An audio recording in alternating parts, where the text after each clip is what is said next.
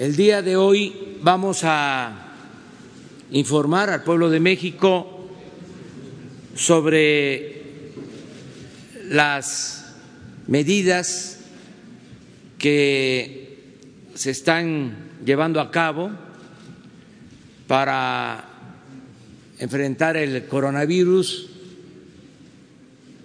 con el propósito de que todos los mexicanos estemos informados y con esta información actuemos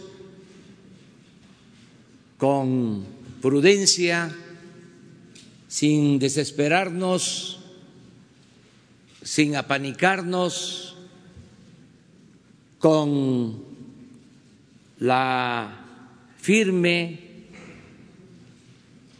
convicción de que tenemos muchas fortalezas.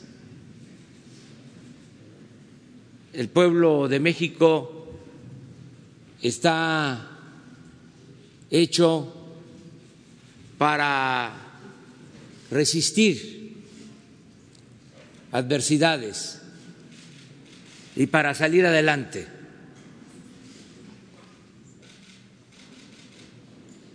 Voy yo al final de esta exposición a hacer un recuento de esas fortalezas que nos permiten actuar con responsabilidad y al mismo tiempo con seguridad, sin caer en la ingobernabilidad, sin que se nos salga de control ni este ni ningún problema que enfrentemos. Hay eh, un pueblo fuerte, consciente, organizado y hay un gobierno con autoridad moral, con autoridad política y que actúa de manera eficiente. Desde el principio, que repito, fuimos los primeros en el mundo en atender todos los días este riesgo a la salud pública, informando desde hace tres meses, desde antes de las fases más difíciles, complicadas, decidimos que íbamos a guiarnos por la opinión las recomendaciones de los técnicos, de los especialistas, de los médicos, de los científicos de la salud, que ahora nos acompañan. No eh, se ha actuado de manera apresurada, no hemos hecho caso a conjeturas, se ha actuado con profesionalismo, se ha hecho a un lado la politiquería. Hemos enfrentado también a nuestros adversarios que buscan siempre dañarnos, aunque en ese propósito se dañe al pueblo. Hemos podido enfrentar el amarillismo de algunos medios de comunicación, la difusión de mentiras eh, para atemorizar, noticias falsas y eh, no han hecho mella porque existe comunicación, hay mensajes de ida y vuelta entre pueblo y gobierno. No estamos separados del pueblo. Encabezo un gobierno del pueblo para el pueblo y con el pueblo. No hay divorcio. Por eso somos fuertes. Vamos a presentarles lo que significa esta nueva etapa para enfrentar el coronavirus. Vamos a escuchar primero al doctor Hugo López Gatel, que ha sido el encargado de la conducción de este plan. Luego vamos a escuchar al almirante Rafael Ojeda Durán, secretario de Marina, y al general secretario Luis Crescencio Sandoval González, porque además del plan de atención médica a enfermos en el sector salud va a actuar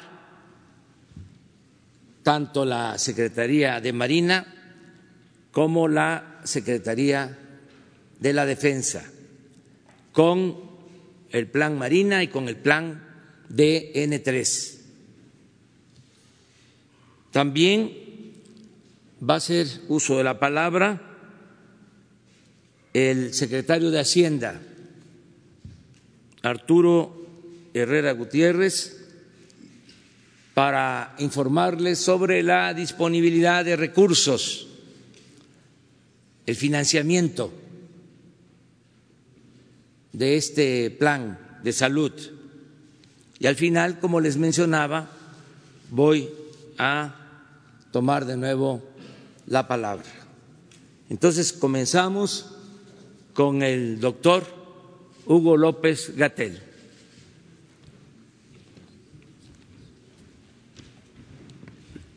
Con mucho gusto, señor presidente. Secretarios, funcionarios, compañeros, señoras y señores, muy buenos días, ciudadanía en general de nuestro país.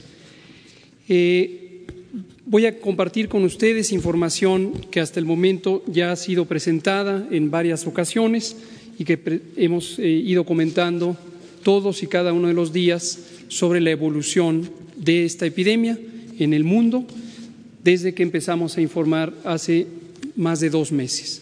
También voy a detallar la situación actual en México hasta el corte más reciente de información para posteriormente centrarme en las características principales que vivimos en este momento, el enorme momento de oportunidad y la preparación para las siguientes fases. Empiezo primero presentándoles, como en algún momento se solicitó, al equipo de científicos y científicas que han estado involucradas, involucrados en el proceso de reflexión técnica. No puedo, por razones de tiempo, detallar a cada una de ellas, pero como se puede ilustrar, al frente de nuestro secretario de Salud, el doctor Jorge Carlos Alcocer Varela, hemos estado trabajando distintos eh, procesos de reflexión, de planeación, de evaluación, de preparación para finalmente entrar en la respuesta que formalmente dimos por iniciada el 27 de febrero de 2020 cuando detectamos el primer caso. Cuando llegamos a ese punto nos encontrábamos cómodamente preparados por un proceso que había iniciado desde el 3 de enero y que se había disparado porque el 31 de diciembre de 2019 nuestros sistemas de monitoreo y alertamiento temprano nos habían permitido identificar la ocurrencia de un pequeño brote de 44 casos de neumonía en Wuhan, China. En las distintas fases de preparación, este grupo científico, eh, conformado por eh, médicas, médicos, especialistas en infectología, en virología, en inmunología, como el propio secretario de Salud, en epidemiología, tanto de enfermedades infecciosas como de enfermedades crónicas y epidemiología ambiental, en promoción de la salud, en salud mental y otros campos del conocimiento médico, nos permitieron no solamente la identificación de retos, sino la evaluación crítica en todo momento de cuáles son los elementos que estaban presentes y los que podían ser falta en el plan de preparación. Como consecuencia de ello, pudimos eh, construir un repertorio muy amplio de documentos guía, de lineamientos técnicos que se sintetizan o, o convergen en tres documentos fundamentales. El lineamiento de vigilancia epidemiológica, y diagnóstico por laboratorio, que ha tenido ya cinco revisiones de acuerdo al proceso de evolución de esta epidemia, el lineamiento de atención médica para todos los niveles de atención y la guía de los procesos de control de infecciones que aplica no solamente para el ámbito concreto de salud, sino para todos los espacios públicos y privados que pueden existir en el país. A partir de ello, este grupo se vinculó también con las múltiples instituciones fuera del sector salud que nos permitieron una visión amplia, con un horizonte de mediano plazo para la preparación y un horizonte de mediano y largo plazo para la recuperación en las distintas consecuencias que esta epidemia puede tener. Esto ha sido el proceso de construcción del aprovechamiento de las capacidades institucionales que México tiene y ha construido en varios años, pero también de la disposición de trabajar unidos y muy coordinados en todo el gobierno, con todos los órdenes de gobierno y con toda la sociedad.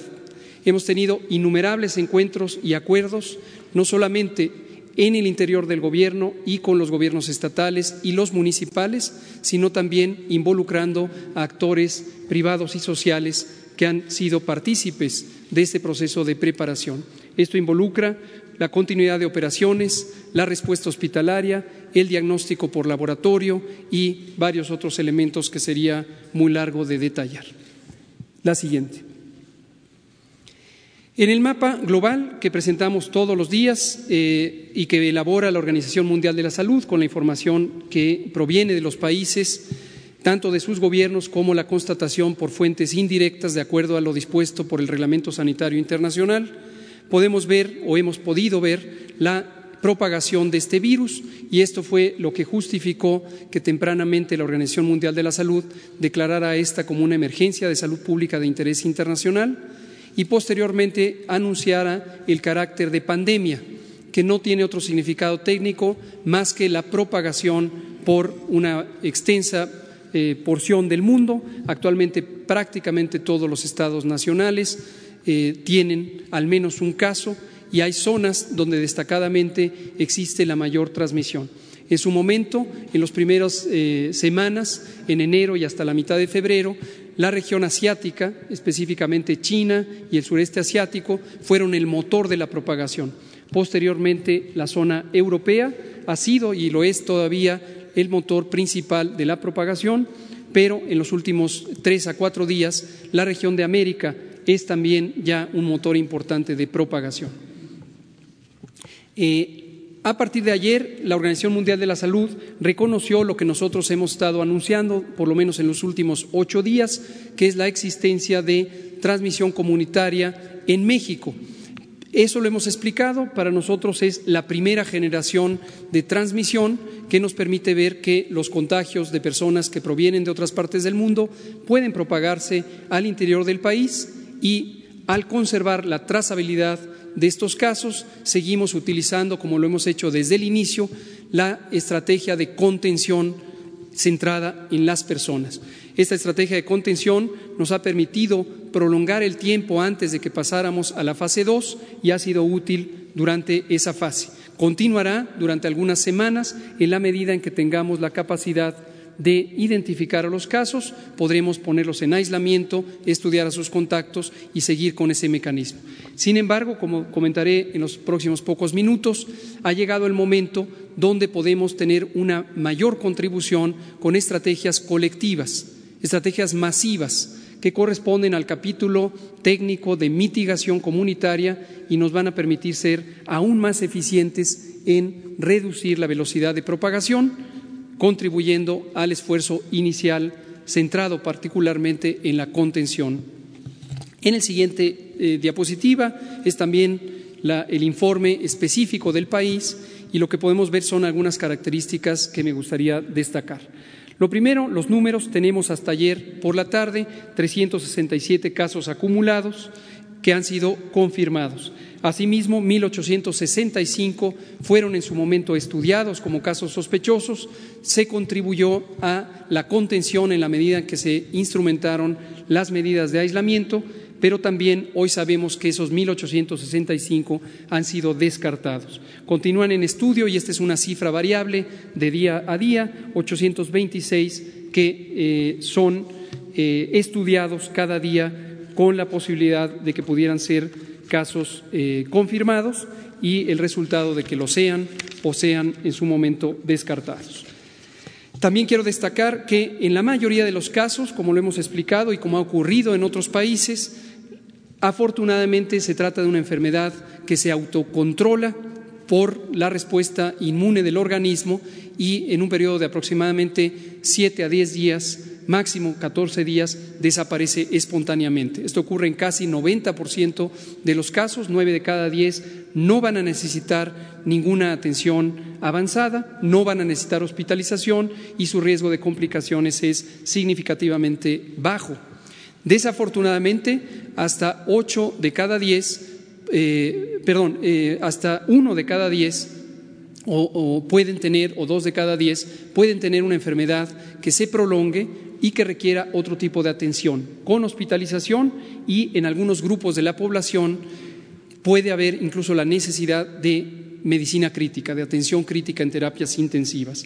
Estas son las personas que reiteradamente hemos destacado como de mayor vulnerabilidad en términos de salud que requieren la mayor atención del el Sistema Nacional de Salud, pero también de la sociedad, para poder prevenir que se compliquen y en caso de que presenten alguna complicación directamente o indirectamente relacionada con la enfermedad COVID, puedan recibir atención oportuna y puedan restablecerse a la mayor posibilidad. Y el último elemento que señalo respecto a este informe es el mapa. Hemos identificado desde el principio, esto es predecible por los métodos epidemiológicos, que esta epidemia no se comporta en forma homogénea a lo largo del territorio nacional. Esto tiene que ver con muchísimas razones, pero fundamentalmente con la manera en que está agregada la población. En la región metropolitana del Valle de México tenemos la mayor concentración de población y esperablemente vamos a tener no solamente la mayor número de casos, sino la mayor velocidad de propagación seguida de las otras zonas eh, urbanas y periurbanas en la región de eh, Guadalajara, en la región de Monterrey y también en las zonas turísticas donde ingresó el virus en eh, Quintana Roo. Esto lleva, por lo tanto, a que las medidas de salud pública necesarias para el control de la epidemia tengan que ser en todo momento racionalizadas. Racionalizadas quiere decir adecuadamente fundamentadas en la evidencia científica, en los métodos técnicamente demostrados y que puedan aplicarse en donde corresponde. Hemos destacado, y los acaba de señalar el presidente, que las medidas que no se amparan en ciencia empiezan a generar preocupación, caos y corren el riesgo de afectar no solamente la posibilidad de controlar efectivamente la epidemia, sino aspectos fundamentales de la sociedad, de la economía pública y también incluso de los derechos humanos. La restricción de movilidad puede ser una medida de salud pública, pero no debe utilizarse como una primera herramienta. Esta es una herramienta extrema que se reserva a las situaciones hipotéticas de que se perdiera la capacidad de control.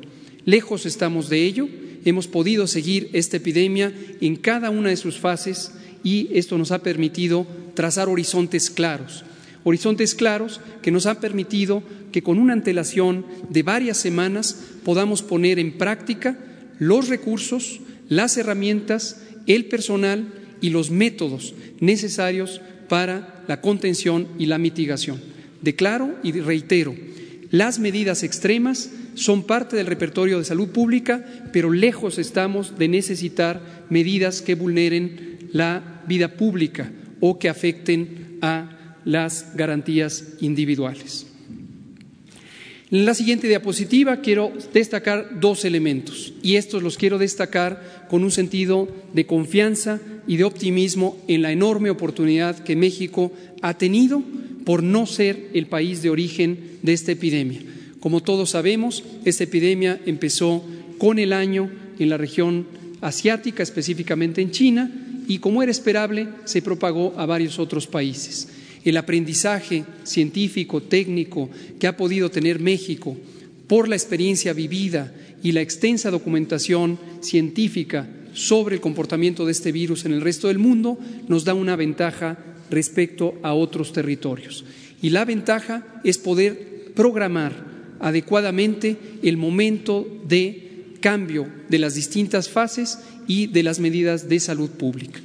Lo que vemos en la diapositiva es una característica que señalamos recientemente, que es la distribución de casos de acuerdo a su origen. Tenemos que 80% de los casos han venido del exterior, ya sea por connacionales que viajaron o por ciudadanos de otras nacionalidades que llegaron a México. Sin embargo, hasta casi el 20% son casos que derivan de este proceso de importación y son los contagios directos por personas que viajaron hacia personas que no han viajado. Y lo que tenemos como una señal muy temprana es la existencia de casos en donde no existe un antecedente de contacto ni con personas que viajaron y se infectaron, ni con alguien en el territorio nacional. Aunque apenas es el 1%, cinco casos, lo consideramos una señal temprana que debe ser tomada en cuenta porque esto precisamente es el elemento clave que empieza a distinguir la fase 1 de la fase 2. Esta característica, no el número de casos, esta característica, la pérdida de trazabilidad de los contagios. Y este dato, este elemento, es crucial porque define también donde se empieza a agotar la utilidad de las medidas de contención centradas en los casos y la necesidad de anticipar las medidas poblacionales de mitigación. Ahora, en la siguiente diapositiva, y esto me gustaría también que lo tengan muy en cuenta, por eso lo hemos querido explicar cuando solamente era un elemento teórico, un elemento de proyección científica, a cuando empezó a ser un elemento de datos reales. En la gráfica lo que se muestran son curvas epidémicas de algunos de los países que al momento han sido más afectados. España, Italia, Francia, Alemania y Estados Unidos de América. Lo que vemos en todos esos eh, países es lo que se puede esperar de una epidemia de rápida propagación. Es decir, durante un periodo que aproximadamente es de 30 días en promedio, tenemos una transmisión francamente lenta. A partir del primer caso, empieza a contarse este periodo y hasta durante 30 días se va encontrando que la suma de casos, pero particularmente los casos que se agregan cada día, se cuentan en menos de decenas, en muy pocos casos, hasta que se llega a un punto que técnicamente le llamamos punto de inflexión, pero que gráficamente, visualmente, todas y todos lo podemos identificar como este punto en donde se dobla la curva epidémica. La curva epidémica es la representación de los casos diarios que se pueden documentar. Se puede ver en todos esos países y en cualquier otro país del mundo que se llega a ese punto importante de inflexión. Finalmente, en la parte baja de la diapositiva, apenas visible, está una línea de puntos gruesos que corresponde a lo que está ocurriendo en México. Todavía no hemos llegado al punto de inflexión. Todavía no hemos llegado al punto en donde cambiamos de una propagación lenta a una propagación muy, muy acelerada. Y esta es la oportunidad de México. La oportunidad de México es haber actuado oportunamente en reconocer que esto podía darse y haber planeado el momento correcto de la implantación de las medidas comunitarias. El momento es este y por lo tanto queremos declarar formalmente el inicio de la fase 2. El inicio de la fase 2 lo que nos permite es trazar el horizonte para los siguientes 30 a 40 días, en donde empezaremos a visualizar que México, por haber anticipado dos semanas antes las medidas generales, las medidas masivas que tienen los mayores impactos, tanto en reducir la transmisión y desafortunadamente también en las consecuencias sociales, vamos a poder doblar la curva, vamos a poder tener menor transmisión. Quiero ser muy claro, seguiremos teniendo transmisión. La expectativa no es terminar con la epidemia de un momento a otro. También quiero ser claro que el éxito en la reducción de la transmisión, en vez de llevarnos a una epidemia corta, nos va a llevar a una epidemia más larga. Pero esto es importante porque lo que nos lleva es a administrar el riesgo. Administrar el riesgo, en términos llanos, lo que quiere decir es lograr tener que cada día haya menos casos de los que se pueden atender en la infraestructura de salud del Sistema Nacional de Salud de México. Y por eso es importante que estas medidas de mitigación comunitaria sean tomadas en cuenta. Destaco que en términos de mortalidad, mientras que muy triste y desafortunadamente algunos países ya tienen decenas, centenas o millares, nosotros apenas tenemos cuatro muy desafortunadas, pero solo cuatro muertes.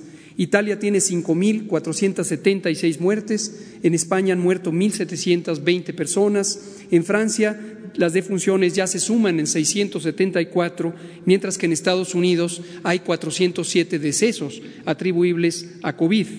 Y por su parte Alemania tiene ya casi 100, tiene 94 personas fallecidas relacionadas con la epidemia. México tiene cuatro. México encuentra, por lo tanto, el área de oportunidad, la aprovecha y la usa con base en ciencia y con base en los métodos de la salud pública. Vamos a ver qué elementos se definen formalmente a partir del día de hoy y en términos de su soporte legal. En la siguiente diapositiva lo que vemos es a la personaje clave que nos ha permitido comunicar a toda la ciudadanía, a toda la población, adultos, jóvenes, niños, adultos mayores, qué vamos a hacer. La personaje es Susana Distancia. Susana distancia lo que nos permite es trazar un círculo, un radio de más de 1.5 metros, que es la distancia necesaria para evitar el contagio en forma individual. Si nos mantenemos en una sana distancia, vamos a poder alejarnos de la fuente de propagación que es la vía respiratoria de aquellas personas infectadas. Esto lo podemos hacer y lo debemos hacer en forma individual, quedándonos en casa, manteniéndonos a sana distancia. Pero también tenemos la Jornada Nacional de Sana Distancia. En la siguiente diapositiva resumimos las intervenciones masivas que la sociedad puede y debe tener para lograr la reducción de la transmisión de este virus. En primer lugar, proteger y cuidar a las personas adultas mayores y otros grupos de mayor riesgo. Como ya hemos dicho, las personas mayores a 65 años tienen un riesgo cada vez más grande conforme tienen mayor edad para complicarse o incluso para morir. Hay que estar muy al pendiente, no solamente ellas mismas, sino también su familia, su comunidad, la sociedad en su conjunto y desde luego el gobierno. Tenemos que cuidar a nuestros adultos mayores, son la memoria histórica de nuestra patria y no podemos permitirnos que por omisiones les dejemos caer en una situación de adversidad. Lo segundo es suspender las clases en todo el sistema educativo nacional. Esto ya desde ayer, 23 de marzo, y hasta el 19 de abril. Aprovechando las dos semanas de vacaciones ya, programadas, agregamos otras dos y tenemos un mes completo de sana distancia en todo el sistema educativo nacional. Asimismo, hemos definido suspender temporalmente por las mismas fechas eventos y reuniones de concentración de 100 personas o más. Hemos puesto un límite razonablemente bajo para este límite crítico de concentración. Todas las reuniones privadas, públicas, sociales o gubernamentales deben ser evitadas durante todo ese mes para que se reduzca la propagación. Este es un mecanismo efectivo de prevención para quienes participarían en esas reuniones, pero también para toda la colectividad. Asimismo, suspender temporalmente actividades laborales. ¿Pero cuáles? Aquellas que impliquen la movilización de personas de sus domicilios al trabajo y de regreso o que estén eh, llevando a la movilización en el espacio público. Esto en todos los sectores de la sociedad, el público, el privado y el social. Ahora, aquí es muy importante. Las instituciones, las organizaciones privadas y sociales no pueden parar porque de ellas dependemos todos y todas en este país. La producción de alimentos, la logística básica, los servicios dependen de todas estas organizaciones. Entonces, conjuntamente con esta medida de suspender eh, las actividades laborales que impliquen la movilización o reunión de personas, se ha solicitado que todas las organizaciones, dependencias y entidades pongan en práctica sus planes de continuidad de operaciones para garantizar el funcionamiento y el logro de la misión fundamental de ellas y además los derechos tanto de los trabajadores y las trabajadoras como de las personas usuarias de sus servicios. Por último, pero no menos importante, continuar en una acción más intensiva y dedicada las distintas medidas de higiene básica, higiene pública e higiene individual, el lavado continuo de manos con agua y jabón, y si no hay agua y jabón, con sustancias antisépticas. El proteger el estornudo con tapando nariz y boca con el antebrazo. Achú. Y también que quien esté con síntomas se quede en casa, se quede en casa. Se quede en casa toda persona que pudiera tener síntomas y que no tenga riesgo de complicarse, que es la gran mayoría, que se quede en casa por 15 días para que no transmita a otros. Ahora bien, enfatizamos, si se es un adulto mayor, una mujer embarazada, o una persona con enfermedades crónicas, en particular diabetes, hipertensión, obesidad y enfermedad pulmonar o cardíaca, así como enfermedad renal, o cualquier causa de supresión del sistema inmune, no esperar. Hay que acudir a evaluación médica para prevenir las complicaciones. Por último, y anticipándonos a la siguiente fase, que también vendrá, que es la fase 3, en donde pudiera existir transmisión generalizada, es la fase en donde nuestro Sistema Nacional de Salud va a tener retos importantes. Pero esos retos se pueden solventar si el sistema está organizado, si el sistema mantiene alta la moral. Y aquí quiero aprovechar para agradecer a nombre de todas y todos el dedicado trabajo de todo el personal de salud. Médicas, médicos, enfermeras, enfermeros, psicólogas, psicólogos, el personal de apoyo, trabajadoras sociales, todo el personal que representa el Sistema Nacional de Salud es una comunidad valiente, es una comunidad heroica que ha solventado muchísimas adversidades en el día a día y también en etapas críticas como esta. La solidaridad, el compromiso, la responsabilidad profesional de todo el personal de salud en este momento es fundamental. No podemos entrar en ninguna clase de discordia o en alguna clase de eh, distanciamiento emocional y distanciamiento de comunicación. Todo el Sistema Nacional de Salud tiene que estar presto y atento para responder a este reto.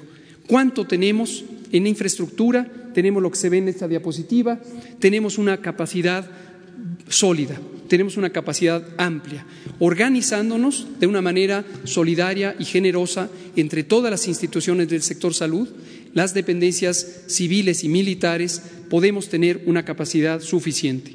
Solamente la infraestructura dedicada específicamente a COVID, que no es toda la infraestructura, nos permite tener unidades de terapia intensiva, camas hospitalarias, ventiladores mecánicos, monitores, oxímetros, rayos X portátiles, etcétera, etcétera, todo el equipamiento que cuidadosamente fue seleccionado como relevante para enfrentar a COVID. Esta es solo la capacidad básica instalada, apropiadamente puesta al servicio de la respuesta a esta epidemia. En pocos minutos presentarán las instituciones militares de nuestro país, por supuesto también heroicas, el plan de apoyo a la población civil. Cierro diciendo, médicas, médicos, personal de salud en general han sido considerados como no solamente indispensables, sino también como una comunidad a la que se le abren las puertas para robustecer nuestro sistema. Desde que se estableció el Instituto de Salud para el Bienestar, se estableció una convocatoria para contratar a personal de salud general y especializado. Hoy reiteramos que la convocatoria sigue abierta. Ya de los 43 mil personas contempladas por contratar, ya hemos completado más de 1.200 personas. Sin embargo, en este momento necesitamos acelerar el proceso de reclutamiento, por lo que invitamos a personal de salud de las distintas especialidades señaladas en la imagen a que atienda la convocatoria y se comprometa con el futuro de este país, siendo una persona que ayude a enfrentar la epidemia. La convocatoria está abierta, los datos son disponibles. Termino diciendo, la unidad de propósito la unidad nacional en términos de la respuesta de un problema complejo nos va a robustecer, no solamente para lograr solventarlo, sino para encontrar que las mejores capacidades del país están en su gente, están en su corazón, están en su cerebro, están en todos nosotros. Por ahora nos distanciamos, por ahora establecemos una sana distancia, pero es física, no es moral, no es emocional y no es, por supuesto, en la solidaridad del pueblo. Gracias presidente. Con permiso, señor presidente. Muy buenos días. A continuación, les voy a presentar el Plan Marina para apoyo al tema del COVID-19. La que sigue, por favor. Estas son las diferentes dependencias que cuenta la Secretaría de Marina en los puertos para apoyar esta contingencia.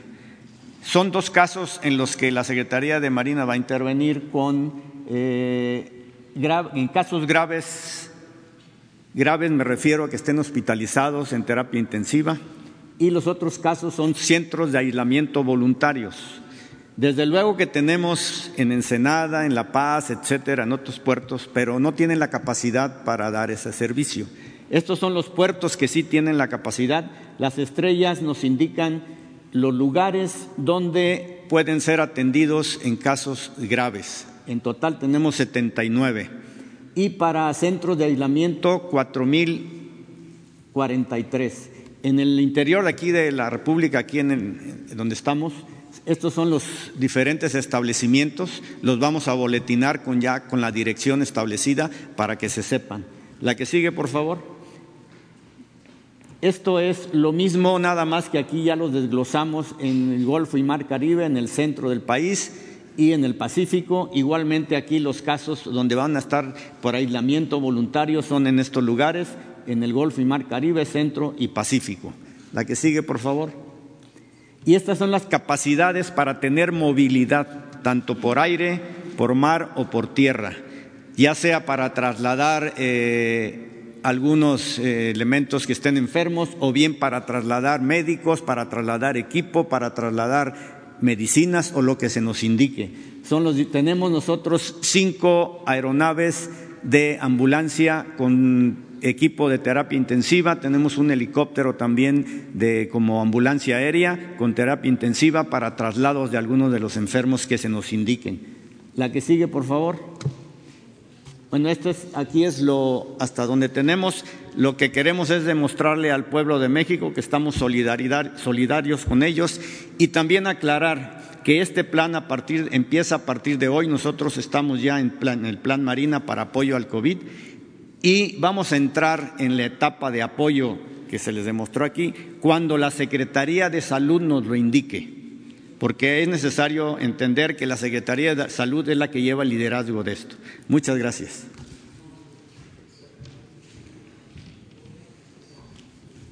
Con permiso, señor presidente. Por favor, la lámina. La que sigue, por favor.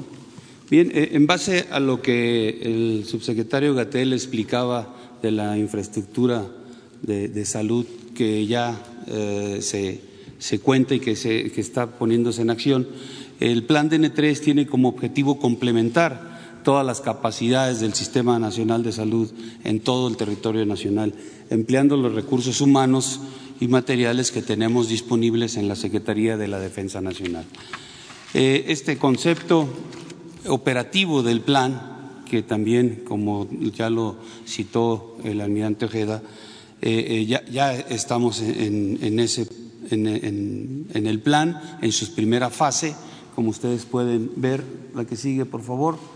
Eh, tenemos dentro del plan tres fases, la fase preventiva, la de auxilio y la de recuperación. Ya estamos en la fase preventiva, es decir, activamos el plan a nivel nacional, estamos en la coordinación con todas las autoridades estatales y municipales, en coordinación con las autoridades de salud, en el censo de capacidades eh, que tenemos en, instalaciones hospitalarias, lo que tenemos para transportar medicamentos, las necesidades que tenemos en, medicamentos, en insumos para poder realizar la atención adecuada a toda la población. Eh, el personal, eh, el censo del personal médico y de enfermería y de todo el recurso humano del, ámbito de la salud que este, tenemos disponible. También estamos en esta fase identificando la necesidad de contratación de personal médico y enfermería para poder incrementar las capacidades del plan en el escalamiento que se requiera en algún momento y si es que se va a necesitar. La distribución de equipo y medicamento especializado, la implementación de un sistema logístico para la distribución y concentración de, insumos de todo tipo en el área médica o en el área también de alimentación. Eh, la preparación de nuestras instalaciones hospitalarias para, eh, este, este plan y la determinación, ubicación e instalación de hospitales provisionales. Eh, en la fase de auxilio, pues vamos a activar y emplear todas las instalaciones hospitalarias militares, las unidades operativas que hayamos adaptado como, como este, instalaciones sanitarias y, los hospitales que pertenecen al sector salud que vamos a operar. Estos también van a estar por fases.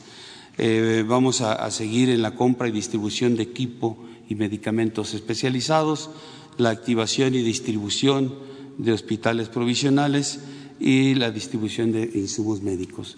Ya en la fase de recuperación pues, será la limpieza y desinfección de todas las instalaciones, de todo el equipo, todo lo que hayamos empleado, eh, el censo y almacenamiento de todo este eh, equipo, insumos especializados que se hayan adquirido para poderlos tener en resguardo y este, emplearlos en alguna otra en algún otro momento, como se hace en, todo, en todas las fases o en todas las ocasiones en que se llega a implementar el plan de N3 y que hay equipo que se emplea o que se utiliza en esos momentos que tiene que irse a resguardo para la siguiente oportunidad.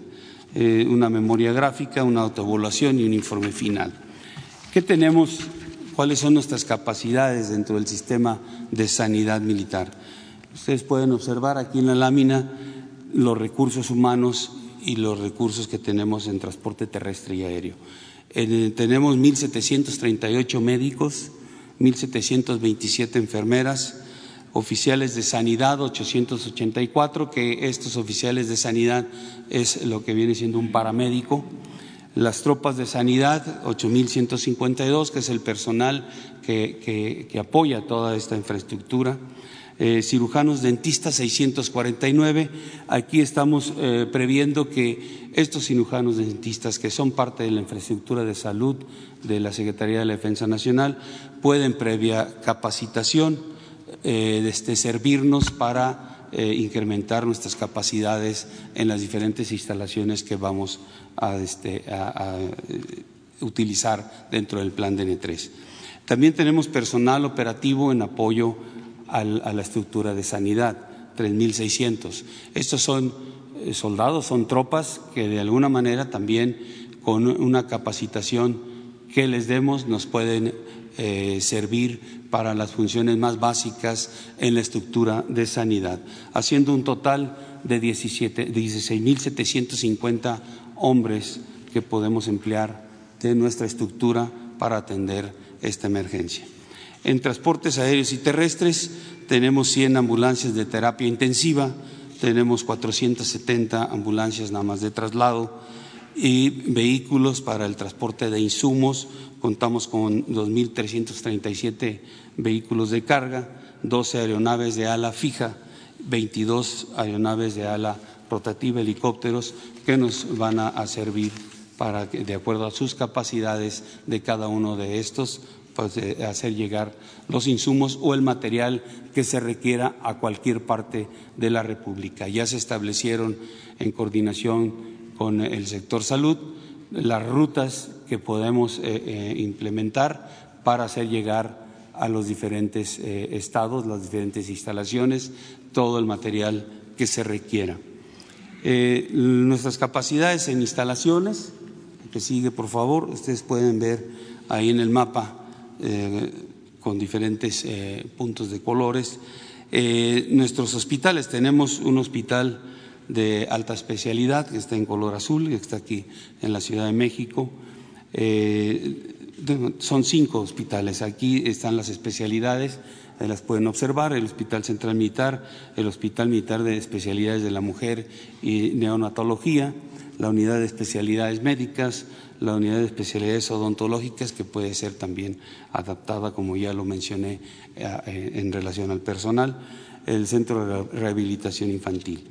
Eh, también tenemos en segundo nivel, tenemos cuatro hospitales de especialidades distribuidos ahí en el mapa, ustedes pueden ver en Yucatán, en Jalisco, en Nuevo León eh, y en Sinaloa, son nuestros, nuestros cuatro hospitales.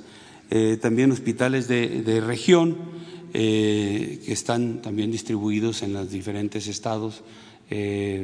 aquí este, casi casi en todos o, dentro de nuestra eh, delimitación territorial tenemos 12 regiones militares que abarcan varios estados, de dos o tres estados, eh, y ahí es donde están ubicados estos hospitales para atender regionalmente alguna necesidad. Y estos están considerados dentro de esta, de esta aplicación del plan DN3.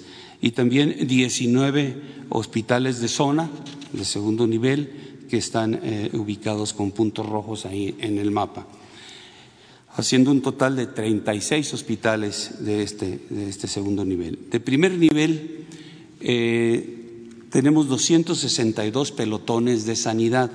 Estas instalaciones de sanidad son las que están incorporadas en cada una de las unidades operativas que tenemos en cada uno de los batallones, de los regimientos, de esas corporaciones tienen su servicio de sanidad para atención del personal. Entonces, estas también están consideradas en el plan, estos 262 pelotones y 10 unidades médicas de consulta externa, que estas unidades de consulta externa están destinadas a las áreas donde hay una mayor concentración de unidades operativas y por ende una mayor concentración de, eh, de derechohabientes. Entonces, estas unidades también las estamos eh, incorporando en el plan porque es las partes donde tendremos o tenemos mayor concentración de población haciendo un total de 272 instalaciones de primer nivel y en total general de los hospitales 313 eh, instalaciones sanitarias para la aplicación del plan. Las capacidades de hospitalización, 2.523 camas censadas, 50 camas de terapia intensiva, y 23 cuartos para aislamiento. Esto es en nuestros hospitales. También tenemos, adelante por favor, tenemos también o consideramos dentro del esquema de apoyo para el plan eh, camas de terapia intensiva y de hospitalización para el personal, para la gente que en algún momento, mm, en base a las capacidades que tiene el sector salud y que en, su momento pudiesen llegar a rebasarse, se hizo un cálculo y en base en eso estamos estableciendo este esquema de apoyo. Nuestros 15 hospitales de militares de zona y 37 unidades operativas que vamos a condicionar para que den eh, terapia intensiva.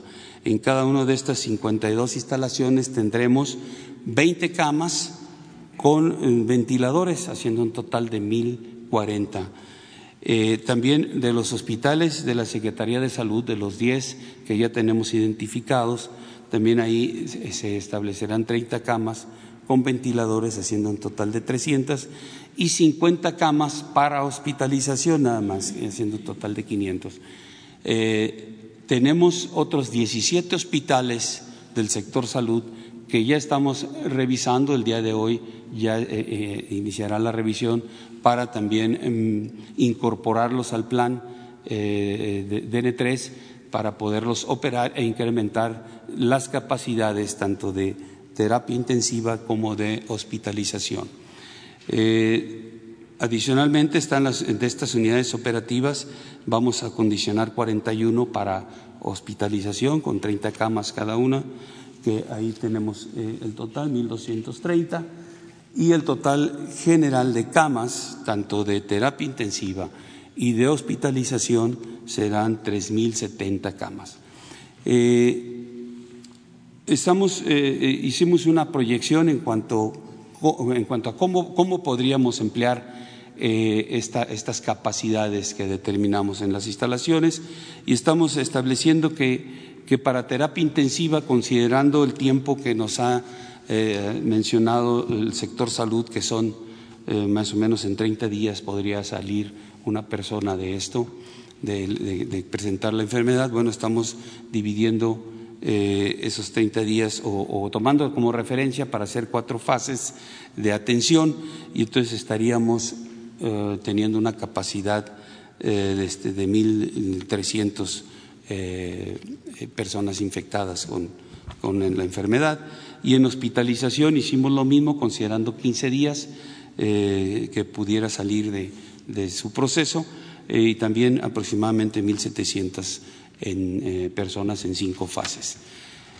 La que sigue, por favor.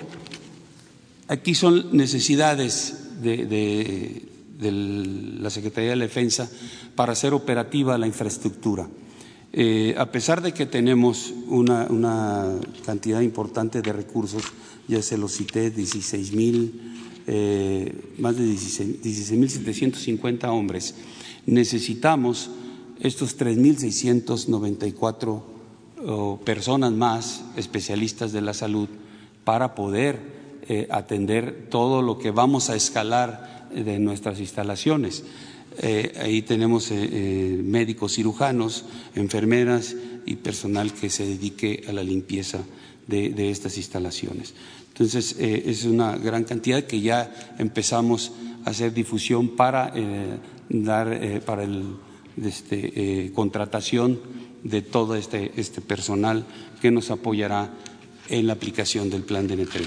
Finalmente, un resumen de lo que sería la aplicación del plan DN3.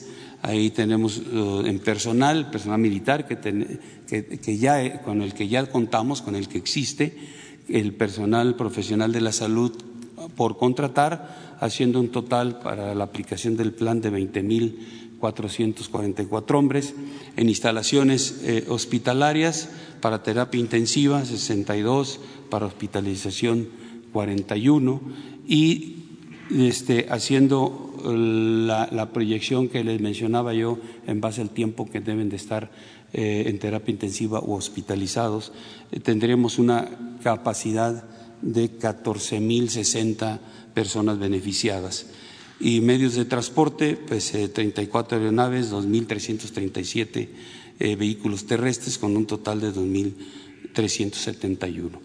Eh, el compromiso que normalmente se tiene de las Fuerzas Armadas y más en la aplicación de este plan de N3, pues es dar la seguridad, proporcionar el bienestar al pueblo de México, siempre nuestro personal eh, eh, se mantiene en una capacitación constante para aplicar este plan de N3 y, este, y siempre dispuesto a servir a, nuestra nación en casos como este, que, se puede dar una emergencia y que podemos emplear todos los recursos que la nación nos ha dado para nuestra operación en beneficio de nuestro país. Muchas gracias.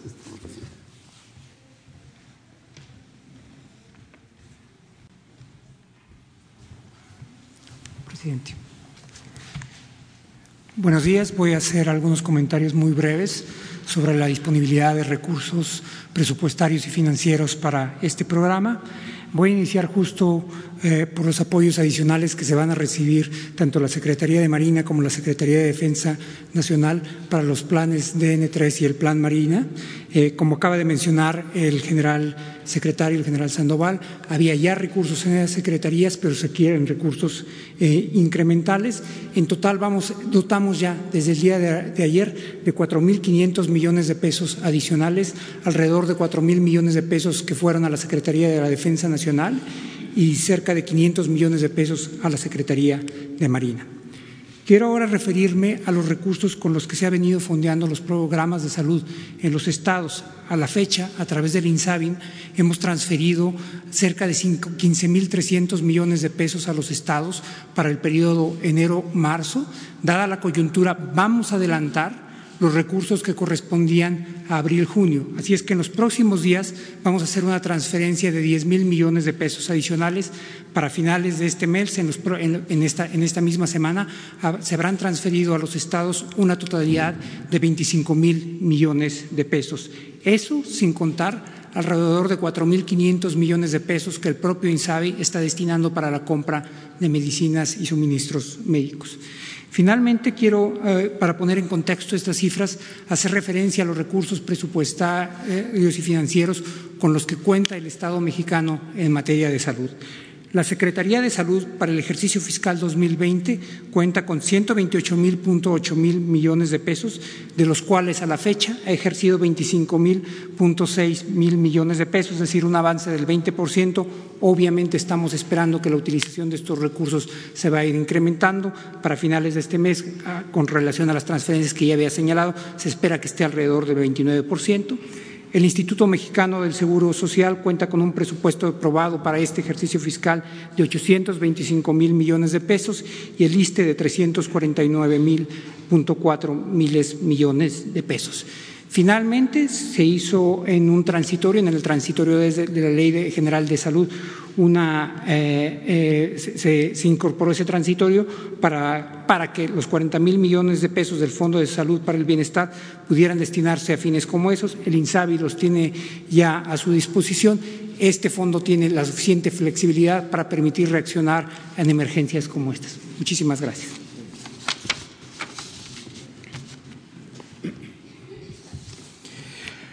Bueno, esta es la acción que eh, se va a llevar a cabo a partir de hoy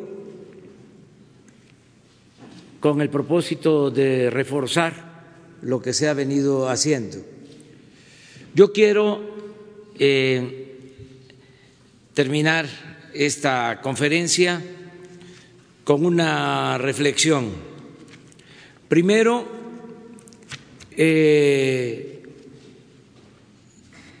sostener que más que la capacidad hospitalaria, lo importante es que podamos curarnos y cuidarnos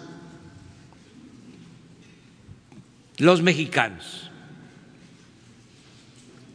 en nuestros hogares. Tenemos, y esta es una gran fortaleza, algo que nos distingue con relación a otros países del mundo nosotros tenemos mucha fortaleza por la solidaridad, la fraternidad de nuestras familias. La familia en México es la institución de seguridad social más importante. Que no tengamos duda de eso. Lo tengo analizado, comprobado. A diferencia, con todo respeto, a otros países, nosotros vivimos en comunión y practicamos en nuestras familias la solidaridad, la fraternidad. Si le va mal a un miembro de la familia, acuden en su apoyo a otros. Eso nos ha protegido siempre. Repito, es una gran institución. Eso se va ahora a poner a prueba. Y hago un llamado para que cuidemos en nuestras familias a los adultos mayores. Ya lo hacemos, pero ahora debemos de aplicarnos más. Es un hecho, es conocido que sobre todo las hijas, cuidan a los padres. Los hombres podemos ser más desprendidos,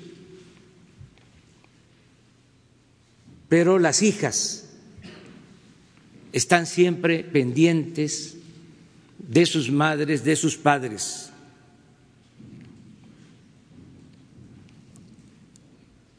De modo que hombres y mujeres cuidemos a nuestros adultos mayores, ancianos respetables. Tenemos por eso millones de enfermeras. Les pido, con todo respeto, con cariño a los integrantes de las familias en México que nos dediquemos a cuidar a nuestros adultos mayores, cuidarlos, que va a significar guardar distancia, que los nietos manden solo el abrazo, el saludo con respeto, que no se acerquen, que se procure que tengan buena alimentación. Buena alimentación significa comer sano.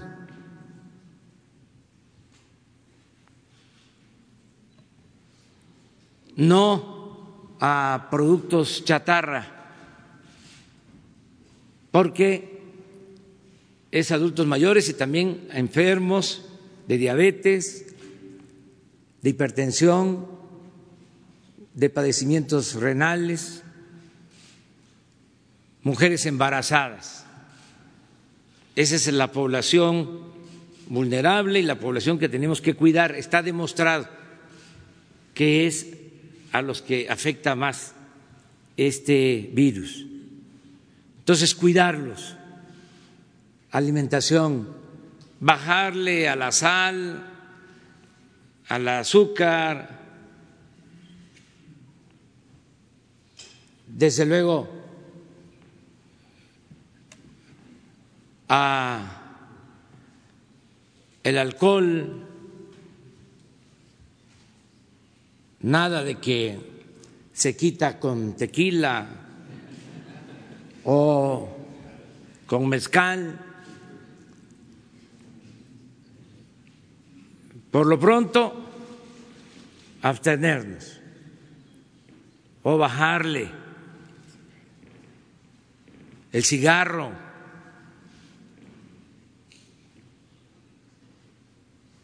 Portarnos bien, hacer caso a las recomendaciones y hacer caso a quienes van a estar cuidando a los adultos mayores. Ya a partir de ayer empezaron a dispersarse recursos de la pensión. Se les están enviando a más de ocho millones de adultos mayores 42 mil millones de pesos. Los que tienen su cuenta, ya desde ayer están los depósitos. Y ya en esta semana empieza la entrega con brigadas a los que reciben su apoyo en efectivo. Nos están ayudando los servidores de la nación y otros trabajadores de los programas de bienestar para que eh, les lleguen los recursos. El día de hoy también voy a firmar un decreto para que tanto en el sector público como en el sector privado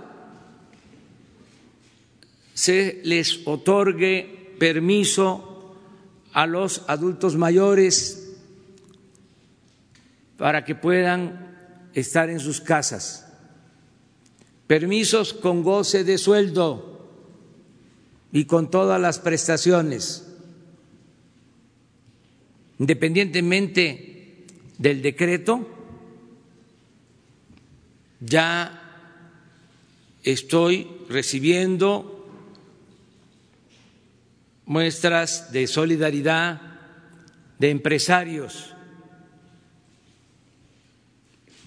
Me mandó a decir el ingeniero Carlos Slim que se compromete a no despedir a ningún trabajador de sus empresas.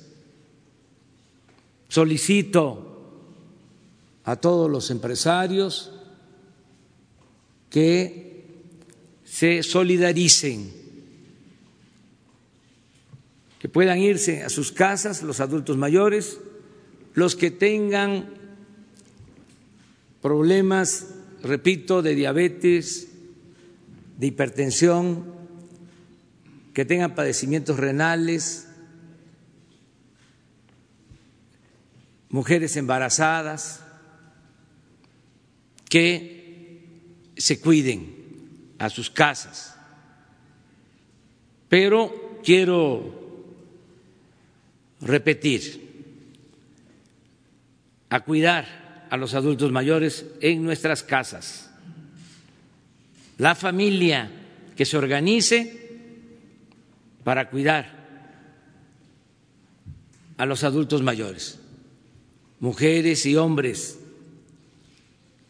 que tengan el tratamiento que merecen todo el tiempo y más ahora, que se las atienda como lo sabemos hacer los mexicanos, con mucho cariño, con mucho amor a nuestros seres queridos. También decirle al pueblo de México que frente a la crisis económica tenemos fortalezas. Tenemos fortaleza porque tomamos la decisión desde que llegamos al gobierno de no permitir la corrupción. Y eso nos ha dado posibilidad de tener ahorros.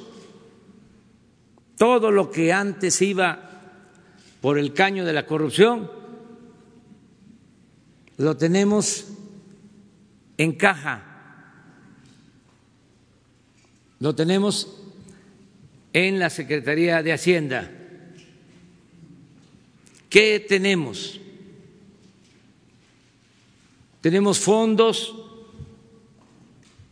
extras para usar de alrededor de 400 mil millones de pesos.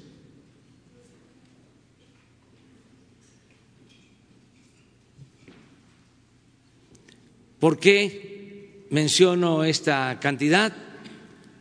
Porque esto nos va a permitir mantener los programas de bienestar. Además del presupuesto, porque la recaudación ha sido buena. Ayer les decía yo, en lo que va del año con relación al año pasado, tenemos una recaudación del siete por ciento superior a lo obtenido el año pasado. Son como 45 mil millones de pesos. Tenemos el presupuesto sin déficit y 400 mil millones adicionales. Esto nos permite mantener todos los programas de bienestar, todos. Nos permite tener recursos para enfrentar la caída de los precios del petróleo, al mismo tiempo que tomamos la decisión de bajar el precio de las gasolinas.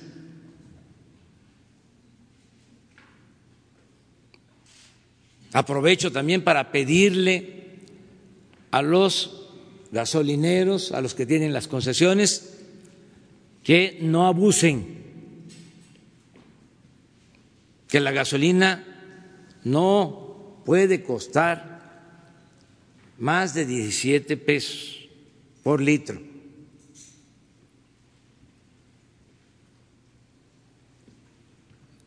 Tenemos recursos para que continúe la construcción del aeropuerto, para que continúe la construcción de caminos, de carreteras, el plan del istmo, tenemos recursos para que continúe la construcción de la refinería de Dos Bocas, tenemos recursos para financiar el tren Maya, porque todo esto va a permitir crear empleos que se van a necesitar. Ya va a venir una etapa de recuperación económica. Les adelanto que en su momento vamos a otorgar créditos sin intereses o con tasas muy bajas a un millón de pequeños negocios.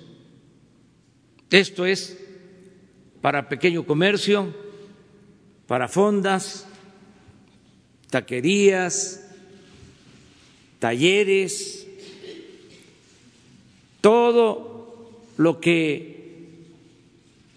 va a resultar desgraciadamente afectado por la crisis económica. Pero tenemos que cuidar nuestra salud. Lo más importante de todo es la vida.